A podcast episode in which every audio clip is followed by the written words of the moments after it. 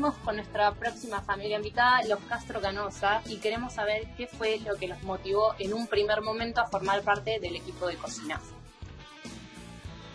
Hola, ¿qué tal? Soy Rosalina, la mamá de los Castro Canosa, Rocío y Sebastián, del grupo Robert.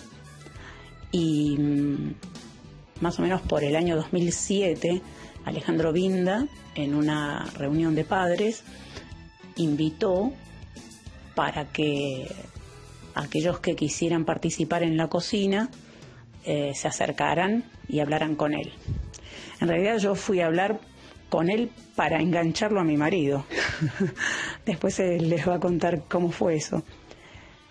Y bueno, este, después vino, sí, mi experiencia como eh, mis hijos eran chiquitos, todavía no podían entrar en Lobatos, y Fernando, alias Burbu, eh, ya estaba en el grupo, fuimos a, a cocinar y teníamos que quedarnos a cuidarlos en casa. Entonces me tocó la experiencia después de ir sola.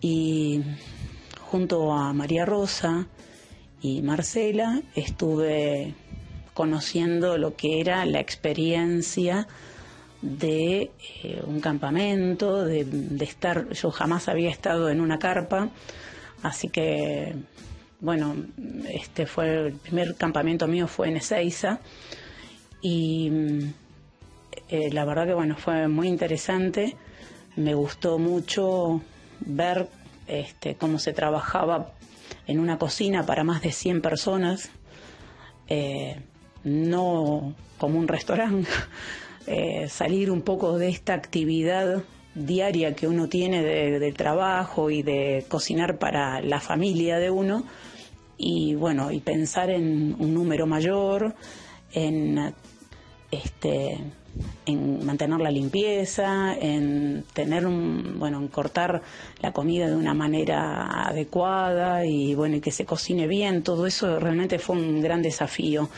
Eh, insisto, yo eh, ayudaba a cocinar.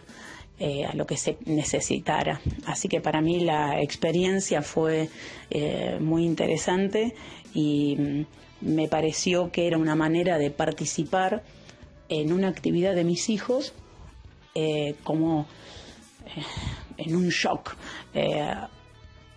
Trabajar este, dando un servicio para lo que ellos este, necesitaban en ese momento. Quizás uno cree que puede participar de las actividades o ver a los chicos en sus actividades y bueno, puede ser a través de una ventana un ratito, pero hay tanto trabajo para hacer que este bueno, uno tiene que dedicarse a eso, al servicio de cocina. Mm, también, bueno, disfruté eh, de poder tener un día franco cuando era un campamento largo de verano y, y recorrer eh, el lugar donde se estaba acampando, ¿no? Eh, ya sea, en este caso, me tocó conocer Nogolí en San Luis, eh, Vialemacé en Córdoba, bueno, algunos lugares también acá de Buenos Aires. Eh, me encantó la experiencia, es mucho trabajo, este, pero eh, a veces un poquito estresante porque para sacar la comida a tiempo, que no se pase, eh, los fideos, que este, y para mí el desafío fundamental es mantener eh, la limpieza y la calidad de, del producto que, no, que hace que los chicos este, bueno, estén bien alimentados. Soy el papá de Rocío y de Sebastián. Este, bueno, como contó mi señora, este, me mandó a un campamento. Nosotros no teníamos cultura de, lo que es hacer, estar en una carpa, dormir. Entonces me mandó con una frazada, me dijo, no, una frazadita y llévate unos diarios para poner abajo, así no tenés frío. Bueno, entonces ahí fui yo con mi bolsito. Bueno, ese día, cuando uno llega del campamento, la primera comida son salchichas, eso fue fácil, después la merienda, y a la noche hicimos creo que fideos. Este, un tuquito, fideos, bueno, nos quedamos hasta las 12, una de la mañana, hasta que se limpia, limpian y todo eso, como tomamos unos mates, todo muy lindo.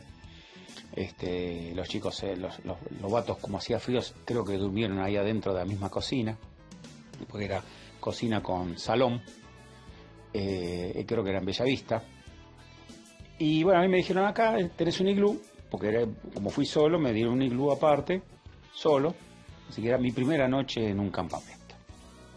Bueno, pongo los diarios en el piso, agarro la frazada, me saco la ropa y me tapo con la frazada.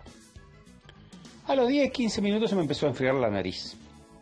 Después las manos. Después el cuerpo. Después las piernas, los pies.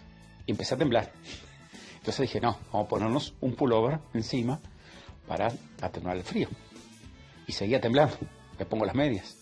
Me pongo el jean. Me pongo la campera. Y seguía temblando. Y temblaba. Me puse abajo, todo metido adentro de la, de la frazada, temblando todavía. Bueno, así traté de entrar en calor, mientras afuera los que hacían guardia trataban de prender un fueguito y veía el reflejo de, de las llamitas y sentía el ruido de los perros, de los búhos. Que nunca en mi vida pasé tanto frío. Bueno, creo que me quedé dormido o me desmayé, no sé.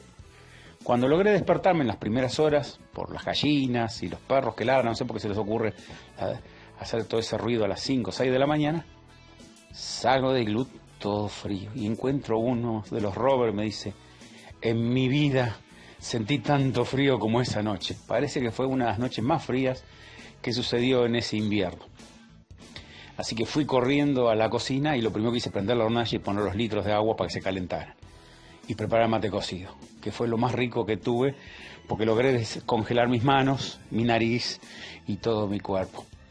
Esa fue mi primera experiencia en un fin de semana de invierno.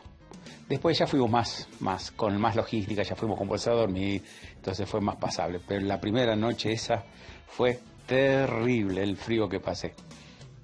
Este, ¿Y qué me motivó? Bueno, fue un accidente, o sea, como ya lo dijo, Alejandro nos invitó, y después la verdad que me gustó todo lo que es la, la impronta scout, ¿no? Los fogones, este, el, núcleo que se arma entre los que cocinan, eh, a veces también está el sacerdote, tomamos mate, se charla, y se trabaja con a lo bestia, porque hay que pelar ciento, una bolsa entera de papas para 120 chicos, este, todo a lo bestia, ollas gigantes, eh, todo así.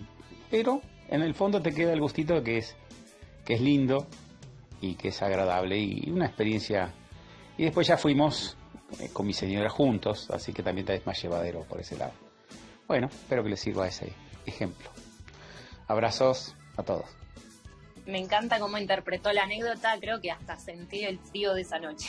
No sé sí, creo que, creo que el, principal error de cualquier persona que va a un primer campamento es subestimar el frío, ¿no? Cada uno pensamos que... Me extraña que sus tres hijos no le hayan avisado llévate una Sí, me parece que ahí hubo, una, maldad. Una maldad. Sí, seguro. bueno, si te eh, parece, seguimos con nuestro próximo invitado. Así es, bueno, ahora le, le toca a tu familia, Bianca, justamente a los que bueno. Eh, tenemos la información de que ustedes eran el Team Compras en Tupungato, así que queremos saber cómo fue la experiencia. ¿Tienen alguna anécdota? Hola, soy Lili. Yo soy Adrián. Somos los papás de Bianca y Carla Cremonese. Bueno, nosotros estuvimos este, colaborando en el grupo de cocina en el campamento de Tupungato y eh, estábamos este, al frente de este, las compras, así que tuvimos varias experiencias que le queríamos compartir. Bueno, las experiencias eran inusuales porque las cantidades eran inusuales.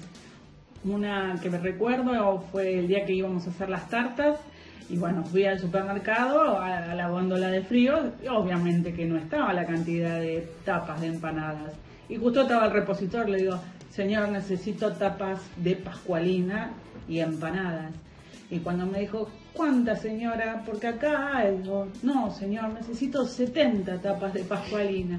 Se dio vuelta y me miró con unos ojos como diciendo, usted me está cargando. Y bueno, le tuve que contar toda la historia de dónde venimos y cuál era nuestra misión. Así que se fue a la cámara frigorífica y juntó todas las marcas de Pascualina que había y logramos conseguir las 70. Bueno, gracias a la predisposición de los empleados siempre fue muy fácil encontrar las cosas, así que dentro de lo divertido fue muy ameno hacerlo todo. Y también con la, carne, este, comprar tantos kilos de carne, este, de entrada nos miraban raro, este, y después ya nos veían entrar y, bueno, hoy que vienen a buscar y demás.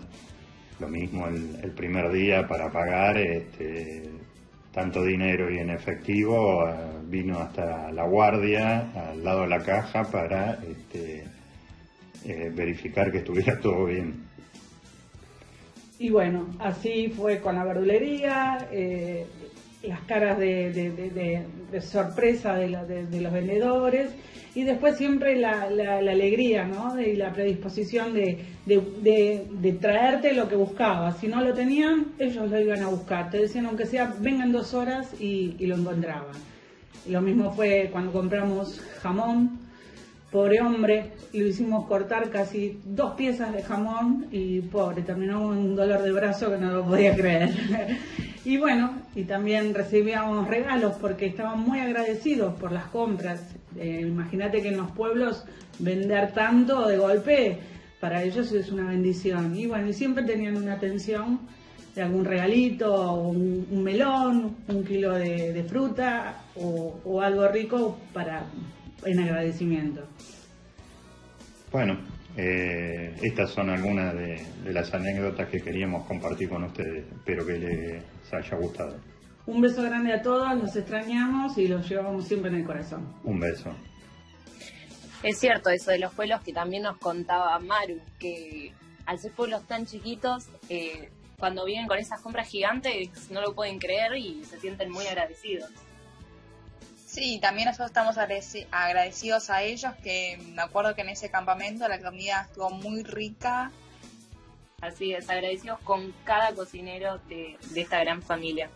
Bueno, siguiendo con las familias, queremos escuchar a la familia Bustos. Eh, les preguntamos qué enseñanza les dejó el ser parte del equipo de cocina del 254. Somos Marina y Marcelo, papás de Scout del Grupo San Antonio. Un día nos invitaron a colaborar en la cocina para un campamento de invierno. Nos gustó la idea y fue una experiencia agradable. Nos sentimos y nos hicieron sentir muy cómodos. Llegó el verano y volvieron a proponernos nuevamente nuestra colaboración. La propuesta nos gustó, pero el desafío fue mayor. No eran tres días, sino doce. Con toda nuestra alegría y expectativa aceptamos. La experiencia fue maravillosa desde el primer día. La amabilidad en el trato por parte de todo el grupo, la aceptación de nuestra forma en el manejo de la organización de la cocina, ocupándonos y preocupándonos por todos los detalles que el grupo necesitaba, fueron generando en nosotros confianza, ganas, cariño y sentido de servicio. Lograr que la cocina sea no solo un lugar de trabajo, sino un ambiente alegre, divertido, musical y abierto a todos. Mi experiencia fue hermosa. Estar al servicio durante años de un grupo lindo, respetuoso, cariñoso, mimarlos como mis propios hijos y sentir el amor y el reconocimiento por parte de ellos es algo que nunca voy a olvidar. Como bien les contó Marina, somos Marina y Marcelo Bustos, papá de Martín Bustos, conocido como Pechos en el grupo, y Bárbara Bustos. Nos fuimos acercando al grupo como papá colaboradores, nos invitaron a participar en una tallarinada, cocinando un domingo para la familia del grupo, y de ahí nos enganchamos en la cocina para ir a un campamento de invierno, donde la pasamos muy bien. Y bueno, nos volvieron a convocar y se vino el campamento de verano, nuestro primer campamento, y allá fuimos, Tandil 2002. Tuve una experiencia nueva, alegre, divertida y con mucha responsabilidad donde la devolución que obtuvimos de parte de dirigentes y dirigidos fue el amor y el agradecimiento a nuestro servicio. Durante años seguimos colaborando en eventos, ferias y cocinas de campamento Fuimos al Jamboree, realizado en Mendoza, y al año siguiente yo personalmente me incorporé como dirigente en la rama Rover. Marina siguió colaborando en cocina y ambos seguimos participando hasta el año 2007, dejando en ese momento el lugar para que otros padres pudieran disfrutar de la gran experiencia que era colaborar con el grupo, brindando servicio. Siempre dije que yo al grupo llevé dos hijos, pero cada vez que regresaba de algún evento o campamento, volvía con 100 o más hijos, porque de una forma u otra lo sentía a cada uno como un hijo más. Lo que el grupo me dejó fue un gran crecimiento en mi vocación de servicio, grabando a fuego mi corazón la sentida frase siempre listo para servir. Nos encantó la última parte eh, porque cada campamento, eh, cada uno lo disfruta y creo que lo recuerda por la comida. Y creo que ustedes tuvieron tantos em, llamados para que puedan cocinar y todo y creo que eso lo hace cada vez especial, así que también le queremos dar las gracias a ustedes por... Sí, me emociona mucho eh, que a, cariño. de los años sigan recordando con mucho cariño lo que les dejó el grupo y y es también lo que ustedes dicen de que es un servicio, el ir a los campamentos y cocinar es un servicio más y está bueno llevar esta parte del ocultismo también a los padres, también a las familias, que, son parte también del grupo y del escultismo, así que está re lindo que nos cuenten esto. Bueno, ahora tenemos a Juan Guerrero, papá de Nachi y de Liebre Sencillo, que le vamos a preguntar cuál es su top 3 de comidas favoritas y ¿Cuál fue la peor experiencia con las viandas? Que sabemos que es un tema bastante difícil en la cocina. Te escuchamos. Bueno, top 3 de comidas. En el tercer lugar, las tartas. En el segundo lugar, empanadas. Y en el primer lugar, lejos, milanesas con puré. La peor experiencia con las viandas, todas. No me llevo con las viandas. Alguien se tiene que hacer cargo de eso. Épico top 3 me parece. Muy acertado. sí, ¿quién no tiene las milanesas como el top 1, no? Muy, muy acertado. Yo soy vegetariana, las cambio por una de, de berenjena, pero, pero, aplica igual. Bueno, vamos con el, con el próximo invitado. Ahora le toca a Sandra y a Levinda. Sabemos que Sandra tiene un historial importante como jefa de cocina Sí, queremos saber cómo se organizaban en su momento y al estar tantos años, eh, ¿vivieron algún cambio o algo? Hola, querida familia del 254, soy Alejandro, para ustedes también conocido como Buey Alegre.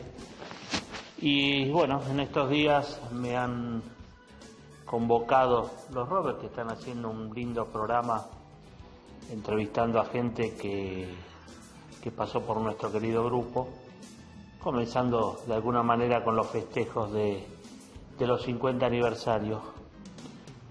Yo les comento que, bueno, yo entré en el año 1972 en el grupo y lo que ellos me, me pidieron, los Robert, es que le hable un poquitito de cómo estaba organizado en este encuentro, cómo estaba organizada la cocina en aquella época, ya que, bueno, hace muchos años de todo esto. Así que les cuento que, bueno, mi primer campamento fue en enero del 73, fue en Cortaderas, San Luis, y bueno, yo ahí tenía 11 años. En ese momento la cocina era un poco diferente a la cocina que ustedes conocen. Era más, eh, eh, no teníamos mecheros a gas, se cocinaba todo a leña eh, era más rudimentaria la cocina. No teníamos este, pileta para lavar, todo se lavaba en el río, traíamos agua, si no agua con bidones, que eran bidones de 20 litros cada uno, y, y se lavaban las ollas con estropajo, con detergente, todo, pero bueno, no teníamos la canilla que ustedes tienen ahora. En ese momento había una rama de servicio que estaba compuesta por un integrante de cada rama. Después algunos campamentos se cambió a una patrulla, pero en general era un integrante de cada rama, desde los lobatos hacia los riders, porque en ese momento todavía no teníamos rover, no, no habían llegado. Los rovers creo que empezaron uno o dos años después. Pero Me acuerdo siempre que un lobato para lavar una morocha, la morocha grande, se metía dentro de la olla y casi ni se lo veía, de tan chiquitito que era al lado de esa olla. Y había que lavar una olla, ¿eh? que había estado en el fuego, quemándose, no llenábamos todo allí, pero era algo muy lindo. Este, la cocina en sí era el refugio de, de todos los dirigentes después a la noche, donde se juntaban para charlar todo lo que había pasado durante el día, donde los cocineros les preparaban café, siempre dejaban algo preparado, o café, o las mamás que iban a cocinar les hacían bizcochuelos para que coman. Tenían un ratito de esparcimiento a la noche. Era muy, muy lindo porque se quedaban hasta tarde charlando de todo lo que había sucedido durante el día. Eh, y una parte muy importante de, todo campamento era el equipo de cocina que iba a ir. Siempre eh, en, ese, en ese campamento fueron tres matrimonios. Eh, estaba Carlos y Eva Sansi, ¿de acuerdo? Después estaba Paco y Ana Jiménez y el matrimonio Mancini o Massini, no me acuerdo bien, pero por ahí estábamos. Este, ellos eran los que se encargaban de, de, la, de hacernos la comida. Por supuesto que no había eh, las cosas que tenemos en estos momentos, no teníamos un horno. Eh, por ejemplo, nos hacían budín de pan y las ponían, eh, ustedes creo que lo vieron, el grupo tiene unas asaderas de aluminio este, bueno, esas asaderas se llenaban con todo para hacer el budín, se ponían unas tapas y se tapaba con brasas calientes hasta que se haga el budín. No teníamos horno en ese momento, así que era toda una aventura para eso. La patrulla de servicio también eh, estaba encargada de buscar leña, ayudarles a hacer eh, a pelar papas. Este, todo lo referente a la cocina. Y en el grupo de cocineros siempre había un papá que se encargaba de hacer las compras. En ese campamento el papá que se encargaba de hacer las compras era eh, Paco Jiménez. Me acuerdo que había ido con, creo que con un Falcon que tenía en esa época, me parece. Este, era un espectáculo verlo verlo venir a, Paco lleno con bolsas de pan, de papas. Paco se encargaba de, caminar todos los negocios buscando las ofertas. Este, era todo un espectáculo ver eso. Y por supuesto era un auto de apoyo por si había que llevar a alguno al hospital. Este, también nos hacían las bolsas de comida cuando las ramas salían de salida todos los cocineros de cada patrulla, cada, cada equipo, todo, les, eh, les, acercaba un listado de cosas y bueno, y ellos nos preparaban las bolsas para, para la comida. Después al año siguiente fuimos a, a Córdoba, al Torreón. Ahí ya también fue Carlos y Eva Sansi, fue Antonio y Gladys Vinda, o sea, mi papá y mi mamá. Eh, fue mi hermana, que después terminó siendo dirigente. Eh, y no me acuerdo. Eh, había alguien más, pero bueno, no, no me acuerdo. siempre, nunca bajaron de seis. Y, y también era muy, muy cómico este, ver a, los lobatos lavando las ollas, este, era, todo una, eh, era, era todo muy, muy agreste la cocina.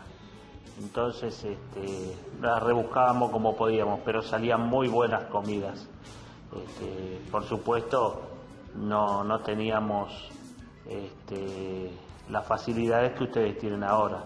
No teníamos una canilla de agua, teníamos un carrito donde llevábamos cuatro bidones de 20 litros y capaz que nos caminábamos 5 o 6 cuadras para buscar el agua en los bidones.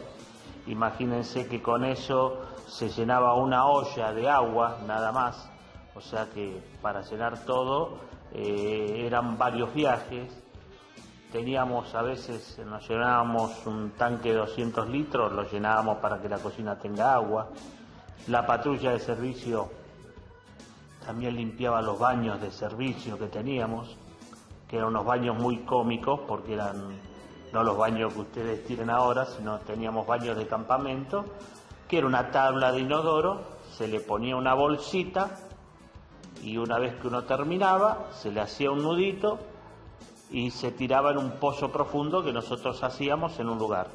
Y cada tanto se le tiraba cal y, tierra para que no saque el horno. Siempre había alguno que, bueno, se mandaba el el espectáculo que la revoleaba arriba de los árboles, pero bueno, era cómico. Y bueno, y así fueron pasando, pasando los años. Este, yo me acuerdo equipos de cocina que estaba, ah, había una señora que cocinaba muy lindo como los dioses, Ana Guse, iba con el, eh, con el marido Rodolfo, eh, otra vez ahí habíamos ido a Sierra La Ventana, había un señor que iba con un auto Unión, un DKW, todo podrido, pero llegó hasta Sierra la Ventana y era el encargado de hacer las compras. Ese señor era el turco Masad, que había ido con la mujer también, la mujer cocinaba. Este, había ido Gino Incosiati, este, el papá de... Eh, ahora tiene nietos en el grupo. Eh, después otro año fuimos a... También otra vez volvimos a Córdoba. Había San Clemente, fuimos. En San Clemente me acuerdo que también fue Rodolfo Pérez y la señora. Rodolfo Pérez nos prestaba el auto porque el auto lo manejaba yo también porque siempre todas las noches a las 2 de la mañana llevábamos a un lobato que tenía asma al hospital, todas las noches, eso fue en el año creo que 85. Y para no molestarlo a él, pobre, nosotros, él me daba las llaves del auto y salíamos, los llevábamos. Para que ustedes se den una idea, donde está Mundo Marino, eso, ahí hicimos el campamento nosotros en el faro eh, hicimos el campamento de San Antonio y ahí vamos al centro a llevarlo. Este, otra vez fuimos a Pehuenco, ahí también nos acompañó eh, Coca Calonge, la, mamá o la abuela este, de Flor. Eh, había otra vez fuimos a Río Segundo, ahí estaba Cata, Cerniac, y Juan Cerniac, también encargados de la cocina. Y, bueno, eh, todo eso fue hasta el año 86, más o menos que la temática de la cocina fue siempre la misma. Eh, yo después, en el año 86 me casé y estuve tres años afuera del grupo. Y, bueno, y cuando volvimos con Sandra, que ya era mi señora, ya había cambiado muchas cosas. Ya había cambiado la, forma de amarse la cocina. Este, que bueno, eso se lo va a contar este, Sandra en el otro capítulo. O sea, yo llego hasta el año 86.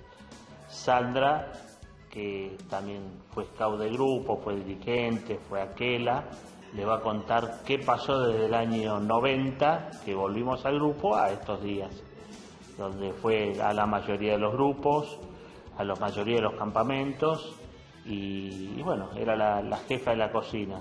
Por más que no, este, todos pensaban que para ir a cocinar este, vos tenías que saber eh, de cocina, no, ahí lo, lo, importante era tener vocación de servicio y, y apoyar el uno al otro. Había siempre un jefe que era el que sabía y era el que, te decía, bueno, pongan tanto paquete de fideo acá, pongan tanto tarrito de tuco por el otro lado, y él daba las órdenes, y todo lo demás la acataban, porque era el jefe de cocina. Este, pero se vivía mm, un lindo grupo, se, había, se, formaba siempre en esos campamentos. Tal es así que después terminaron siendo amigos, fueron padrinos de hijos, este, qué sé yo, un montón de cosas se vivieron en esos campamentos. Muchos se pensaban que, ir a, cocinar a un campamento era ir de vacaciones, nada que ver. La actividad de los cocineros empezaban a las 5 de la mañana para que nosotros podamos desayunar puntualmente tipo siete y media, 8 había que hacerlos, pan con manteca, con dulce, el mate cocido. Antes no teníamos las bolsitas que se tenían ahora. Antes se tiraba la hierba y después se colaba. Eh, ¿Cómo se colaba? Muchas veces se sacaba con una espumadera todos los palitos de la hierba y después se tiraba chorros de agua fría para que todo eso vaya para abajo, decante. Este, así que no, no era fácil ir a cocinar, era un, eh, eh, como yo decía cuando yo fui jefe de grupo, eh, muchas veces el, que un campamento salga bien es que la cocina camine, porque el chico cuando volvía lo primero que los papás le preguntaban, ¿cómo comiste? Si el chico le decía mal, este, ahí se nos fruncía todo. Pero, pero bueno, ahora ya después este, Sandra les va a contar del año 90 en adelante todos los cambios que hubo. Así que bueno, los dejo, hasta la vuelta, gracias. Qué bueno todo lo que nos cuenta Ale. Eh, yo la verdad me transporté un poco a, nuestros campamentos de siempre y también a los campamentos antiguos, eh, donde un montón de cosas, por más de que hayan cambios, permanecen, como él mencionaba, el servicio, y, espero que, todos nuestros oyentes eh, sientan lo mismo con esto. Bueno, ahora vamos a escuchar a su esposa Sandra Vinda a ver qué tiene para contarnos sobre los cambios que hubieron en la cocina.